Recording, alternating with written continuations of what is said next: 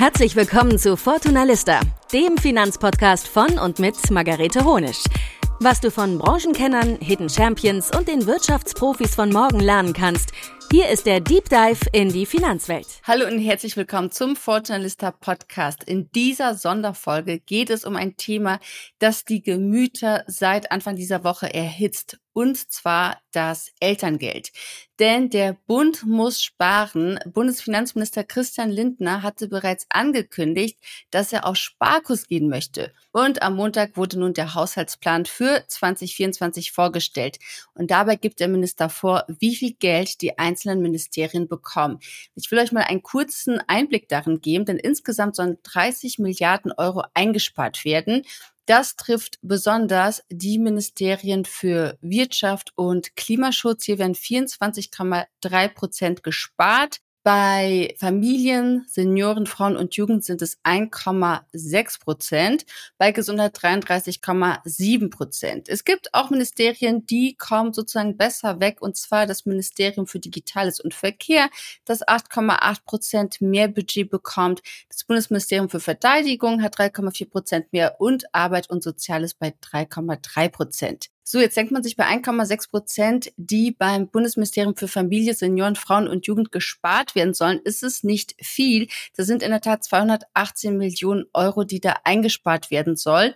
Und was mit dem Geld im Einzelnen geschieht, liegt dann in den Händen der jeweiligen Ministerien. Und dabei hat eine geplante Änderung eben besonders hohe Wellen geschlagen, eben die Kürzung beim Elterngeld. Bevor wir ins Interview einsteigen mit Mike Schäfer von den BeziehungsinvestorInnen, möchte ich euch gerne noch ein Statement vorlesen, das ich von Bundesfamilienministerin Lisa Paus in der offiziellen Broschüre zum Elterngeld gefunden habe. Und zwar sagt sie, das Elterngeld stärkt in erster Linie die wirtschaftliche Stabilität von Familien und es hat seit seiner Einführung dazu geführt, dass immer mehr Väter eine Auszeit für ihre Kinder nehmen.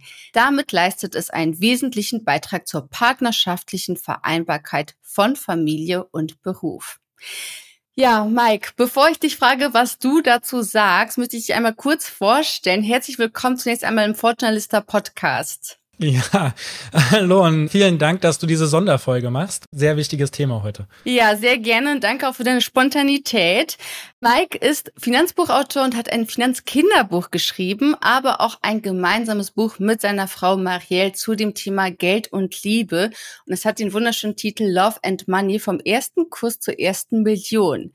Mike, gemeinsam mit Marielle macht ihr die BeziehungsinvestorInnen und beschäftigt euch genau mit solchen Themen und begleitet Familien bei ihrer Finanzplanung. Wie habt ihr diese Nachricht aufgenommen, dass das Elterngeld gekürzt werden soll? Ich kann es vielleicht einfach mal vorlesen wenn ich es noch finde. Äh, Marielle hat das in einem Schockzustand mir per WhatsApp geschickt, als sie auf dem Heimweg war. Sie hat einfach den Link reingeschrieben und dann crazy und irgendwie sechs Ausrufezeichen und war fassungslos. Und das hat sich dann eigentlich durchgezogen im Laufe des gestrigen Tages. Also bei mir persönlich kam ab irgendeinem Punkt auch einfach ein sehr großes Gefühl von Hilflosigkeit rein, weil wir setzen uns ja wirklich jeden Tag dafür ein, dass Eltern oder werdende Eltern sich die Elternzeit gleichberechtigt aufteilen können, dass wir wegkommen von 94 Prozent in einem näherer Hausfrauenmodell, dass wir wegkommen von dieser finanziellen Abhängigkeit der Frauen, dem Financial Load für Männer, dass Väter ihre Kinder nicht sehen, dass Frauen mit über 80 in der Altersarmut landen, dass wir davon wegkommen. So, da setzen wir uns ein. Und dann kommt dieser Entwurf raus. Und das ist so konträr zu unserer Arbeit dass wir, also wir haben wirklich große Hilflosigkeit verspürt. Ja, vor allem fühlt es sich einfach wie so ein riesengroßer Rückschritt an. Bevor wir vielleicht zu den Änderungen kommen, wie ist das denn heutzutage mit dem Elterngeld? Also wie ist es denn aktuell geregelt? Kannst du uns da mal ein paar Insights geben? Also grundsätzlich ist es so, dass Paare gemeinsam 14 Monate Elterngeld beziehen können. Zwölf Monate der eine Eltern teilnehmen kann und dann gibt es zwei Monate on top, wenn der andere Elternteil mindestens diese zwei Monate nimmt. Aber eigentlich können die Eltern sich das auch 7-7 aufteilen oder 9-3, das ist relativ egal. Und dann ist es so, dass es einen Mindestsatz gibt, der liegt bei 300 Euro, was auch schon unter der Grundsicherung in Deutschland liegt. Und es gibt einen Höchstsatz von 1800 Euro. Und der Höchstsatz ist erreicht, wenn man ein Nettogehalt von ungefähr 2700 Euro hat. Fehlt ein bisschen was im Nachkomma, aber ungefähr. Und äh, bisher war es so, dass wenn das zu versteuernde Familieneinkommen bei über 300.000 Euro liegt, dann gab es keinen Anricht mehr auf Elterngeldbezug. Und äh, für Alleinerziehende war das bei 250.000 bisher. Da ist jetzt eben genau die Änderung drin in dieser Einkommensgrenze. Die soll nämlich halbiert werden. Was das für Alleinerziehende bedeutet, das steht noch nirgendwo. Also zumindest habe ich noch keine Informationen dazu gelesen. Aber diese Halbierung das bedeutet einfach schon, dass deutlich, deutlich mehr Menschen davon betroffen sein werden. Jetzt, wenn man so die Zahlen liest und sich denkt, okay, 300.000 Euro waren es vorher, jetzt sind es 150.000 Euro zusammengenommen, die Höchstgrenze, da denken ja auch viele, und solche Nachrichten habe ich jetzt auch bekommen, so, naja, das trifft ja eh nur die reichen und privilegierten Menschen. Ihr seid da ja wirklich sehr nah dran an vielen Familien, arbeitet mit denen gemeinsam, habt natürlich auch selbst auch zwei Kinder. Ist es wirklich so? Trifft es wirklich nur die reichen und Privilegierten, wenn man sagt, die Grenze wird jetzt bei 150.000 Euro heruntergesetzt? Genau, also ich würde gerne noch was zu diesem zu versteuernden Einkommen sagen, weil das ist ja nicht quasi das Haushaltseinkommen an sich. Einmal gehen diese ganzen Abzüge ab. Wenn man auf der Steuererklärung anschaut, äh, sieht man ja die ganzen Abzüge, die da weggehen. Das wird rausgerechnet, aber es kommen einfach auch die ganzen Einnahmen, wie jetzt durch Kapitalerträge oder Mieteinnahmen, die kommen einfach noch dazu. Also das heißt ganz konkret in unserem Fall, wir haben ein Gästezimmer, was wir vermieten und diese Einnahmen würden jetzt auch berücksichtigt werden, um zu überlegen, ob wir Elterngeld bekommen oder nicht. Und jede Person, die ein Depot hat und Dividenden ausgeschüttet bekommt, auch das würde jetzt dazu gerechnet werden. Grundsätzlich ist es so, dass wer ein zu versteuerndes Einkommen hat von 150.000 Euro, würde ich auch erstmal als reich bezeichnen, zumindestens was den Einkommensstrom angeht. Aber der Teufel steckt wie so immer im Detail, weil die Konsequenz ist ja häufig, dass das Einkommen eben nicht 50-50 verteilt ist in der Beziehung, sondern das ist auf irgendeine andere Weise beteiligt. Und wenn wir uns jetzt äh, Gender Pay Gaps angucken, die ja auch zum Beispiel bei höher Verdienenden dann auch noch mal größer sind, dann ist es eben so, dass wir davon ausgehen müssen, dass die Frau das geringere Einkommen hat und der Mann das höhere Einkommen hat. Das heißt, wir haben eher so Konstellationen, und das zeigen jetzt zum Beispiel auch die äh, Daten von unseren Paaren, dass wir sowas haben wie 30.000 Euro bei der Frau und 120, 125.000 beim Mann oder lass es 50.000 bei der Frau sein und 110.000 beim Mann. Und äh, dann haben wir auf einmal eine Person, die wir auf einmal nicht mehr als reich betiteln können, sondern die sich irgendwo in der Mittelschicht befindet oder, wenn man es noch extremer macht, tatsächlich auch am unteren Ende. Also das heißt, bei 10 oder 20.000 Euro Jahreseinkommen liegt. So, und jetzt ist ein ganz häufiges Argument, was ich heute schon gehört habe, aber das Familieneinkommen ist ja trotzdem hoch ja, das Familieneinkommen ist trotzdem hoch und es wäre auch total wünschenswert, dass die Paare sich das jetzt als Familieneinkommen auch sehen und das einfach 50-50 machen und beide sind finanziell abgesichert, beide können äh, vorsorgen und so weiter. Aber das wird ja nicht der Fall sein, sondern was die Statistiken und Zahlen eigentlich durch die Bank weg zeigen, sei es jetzt, dass Mütter 61 Prozent Einkommensverlust nach zehn Jahren haben, dass die Rente 40 Prozent niedriger ist, dass ein Viertel der über 80-Jährigen in der Altersarmut sind bei den Frauen und bei den Männern eben nicht. Das zeigt alles darauf, dass genau dieser Ausgleich nicht stattfindet, sondern das Geld bleibt bei den Männern und die Frauen rutschen jetzt von einem Gehalt, was vielleicht bei 30 bis 50.000 Euro liegt, auf null runter. Das heißt, in den ganzen Konstellationen, und auch das kennen wir aus Coachings, ist es so, dass die Frauen sogar, wenn sie kein Gehalt mehr beziehen oder nur ein sehr geringes Elterngeld beziehen, aus ihren Rücklagen sich an den laufenden Kosten der Familie beteiligen. Also das heißt, wenn sie jetzt zum Beispiel laufende Kosten von sagen wir mal 4000 Euro im Monat haben, dann ist es ganz häufig so, dass die Frau sich trotzdem mit 2000 Euro weiterhin beteiligt. Und jetzt rutscht das Einkommen aber runter. Das heißt, es muss noch stärker an die Rücklagen rangegangen werden. Was nichts anderes bedeutet, dass die finanzielle Abhängigkeit der Frauen jetzt nochmal stärker wird. Also das heißt, wir werden wieder mehr in die Rollenverteilung reingerutscht. Die Frauen erleiden die finanzielle Abhängigkeit, die Männer den Financial Load, kann man jetzt sagen, bei so hohem Gehalt ist das nicht so schlimm. Aber sie werden auch davon ferngehalten, tatsächlich eine Bindung und Beziehung zu ihren Kindern aufzubauen. Dann sind wir bei Mental Load, dann sind wir bei der Care-Arbeit und dann sind wir bei einer Manifestierung von Rollenbildern, wo wir seit Jahrzehnten versuchen, diese aufzubrechen. Und deswegen ist das so ein großer Schritt nach hinten. Man muss ja auch sagen, also ich zum Beispiel bin in München und wenn diese 150.000 Euro Haushaltseinkommen, wenn man das jetzt wirklich auch durch zwei teilen würde, also das sind wir bei 75.000 Euro brutto. Das ist natürlich viel Geld, aber da fallen ja trotzdem schon mal die 42 Prozent Steuern sozusagen auch mit drauf. Dann bin ich ja auch schon bei einem sehr hohen Steuersatz. Und dann muss ich ja auch diese 14 Monate, die ich diese 1.800 Euro ja nicht bekomme, die muss ich ja woanders herkriegen. Und das sind wir schon bei über 25.000 Euro, die mir da ja quasi fehlen als Eltern für meine ja, für meine Kindererziehung. Also das finde ich schon auch einen ziemlich krassen Einschnitt. Ganz kurz, also ganz so hoch ist es nicht, weil der das Mutterschaftsgeld, was gezahlt wird, das ist davon nicht betroffen. Also das hat keinen Cup, sondern wir reden von zwölf Monaten Elterngeld und das wäre bei dem Höchstsatz, reden wir von 21.600 Euro. Okay, das wäre bei zwölf Monaten. Okay, trotzdem viel Geld. Und vielleicht auch noch mal eine Sache. Ich würde mal gerne eine Nachricht vorlesen, die ich bekommen habe. Und zwar hat mir eine Frau geschrieben, ich habe 2008 als Azubi mit 277 Euro im Monat angefangen. Mein Mann und ich hatten eine Ausbildung mit Kindergeld etc. zusammen 1200 Euro im Monat. Wir haben dann beide noch studiert. Er dual, ich neben Vollzeitjob im Abendstudium. Wir haben uns in unserem Job hochgearbeitet, wobei ich zehn Jahre im Niedriglohnsektor gearbeitet habe. Jetzt mit Mitte 30 stehen wir endlich gut da und können uns jetzt eine Familie leisten. Dass diese aktuelle Entwicklung für uns und für das, was wir geleistet haben, einfach gefühlt ein Schlag in die Fresse, schreibt sie. Und ich glaube, genau das ist das, was viele jetzt eben auch so auffühlt, dass man sich denkt, jetzt hat man sich was aufgebaut, jetzt hat man geschaut, dass man vorwärts kommt, vielleicht auch einen sozialen Aufstieg hat und steht jetzt wieder da und denkt sich, kann ich mir ein Kind überhaupt leisten? Wie hat sich das in eurer Community ausgewirkt? Du hast schon vorhin erzählt, ihr habt ganz viele Zuschriften bekommen. Vielleicht kannst du da uns auch so ein bisschen Insights geben. Wie wird das aufgenommen? Ja, also wir haben heute tatsächlich hunderte von Nachrichten erreichen uns, seitdem wir die Nachricht verbreitet haben. Also der Schockzustand ist groß. Viele ähm, schreiben uns, dass sie jetzt davon ausgehen, dass sie kein äh, Kind bekommen oder kein weiteres Kind bekommen. Das heißt, bei solchen Regelungen ist davon auszugehen, dass die Geburtenrate auch wieder sinkt. Also wir hatten ja vor Einführung des Elterngeldes äh, eine Geburtenrate von ungefähr 1,35 Kindern pro Frau.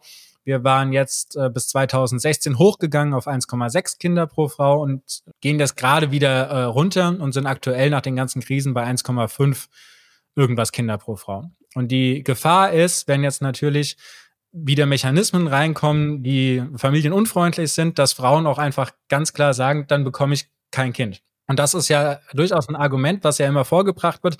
Naja, dann sollen die Frauen halt keine Kinder bekommen.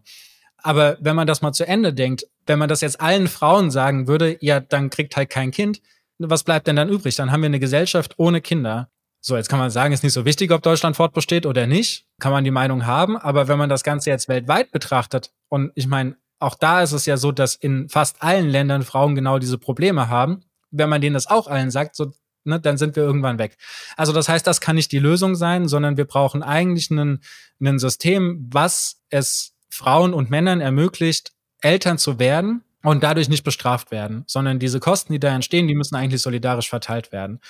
Und da gehört jetzt eben auch sowas wie das Elterngeld dazu. Und auf der anderen Seite ist einfach ganz viel Angst in der Community dabei. Das heißt, die haben schon alle angefangen zu rechnen, obwohl ja noch gar nichts feststeht, sondern es wird ja morgen erst beschlossen oder soll morgen beschlossen werden. Und die Panik ist wirklich groß. Viele sehen sich in der finanziellen Abhängigkeit schon drin. Und was mich tatsächlich besonders freut, neben den vereinzelten Kommentaren, dass es ja nur Reiche trifft, ist doch die große Solidarität insgesamt jetzt unter Müttern, also 99,9 Prozent derjenigen, die geschrieben haben, sind jetzt weiblich äh, oder Mütter gewesen, die dann sagen, nee, ich unterschreibe das trotzdem, obwohl ich hier nicht betroffen werde, weil es einfach für Familien ein ganz großer Rückschritt ist. Also es hat einfach noch ein paar Implikationen. Dadurch, dass diese Einkommensgrenze jetzt nach unten gesetzt wird, ist es auch ein ganz deutliches Zeichen, dass die Ampelregierung eigentlich das, was im Koalitionsvertrag steht, nämlich das Elterngeld zu erhöhen, nicht so wirklich ernst nimmt. So, sondern also davon ist aktuell aus meiner Sicht nicht davon auszugehen, dass sie sagen, naja, wir erhöhen mal den Mindestsatz, wir erhöhen mal den Höchstsatz und wir kümmern uns generell mal um eine Reform des äh, Elterngeldes. Weil wenn man das reformieren würde auf eine gleichberechtigtere Variante hinweg, dann würden wir ja auch erwerbstätigkeitsfrei setzen. Also Care-Arbeit könnte geteilt werden, Erwerbstätigkeitspotenzial würde freigesetzt werden, das würde ja auch wieder zu höheren Steuereinnahmen führen und so weiter. Also diese 280 Millionen könnte man auch quasi positiv durch Einnahmen generieren.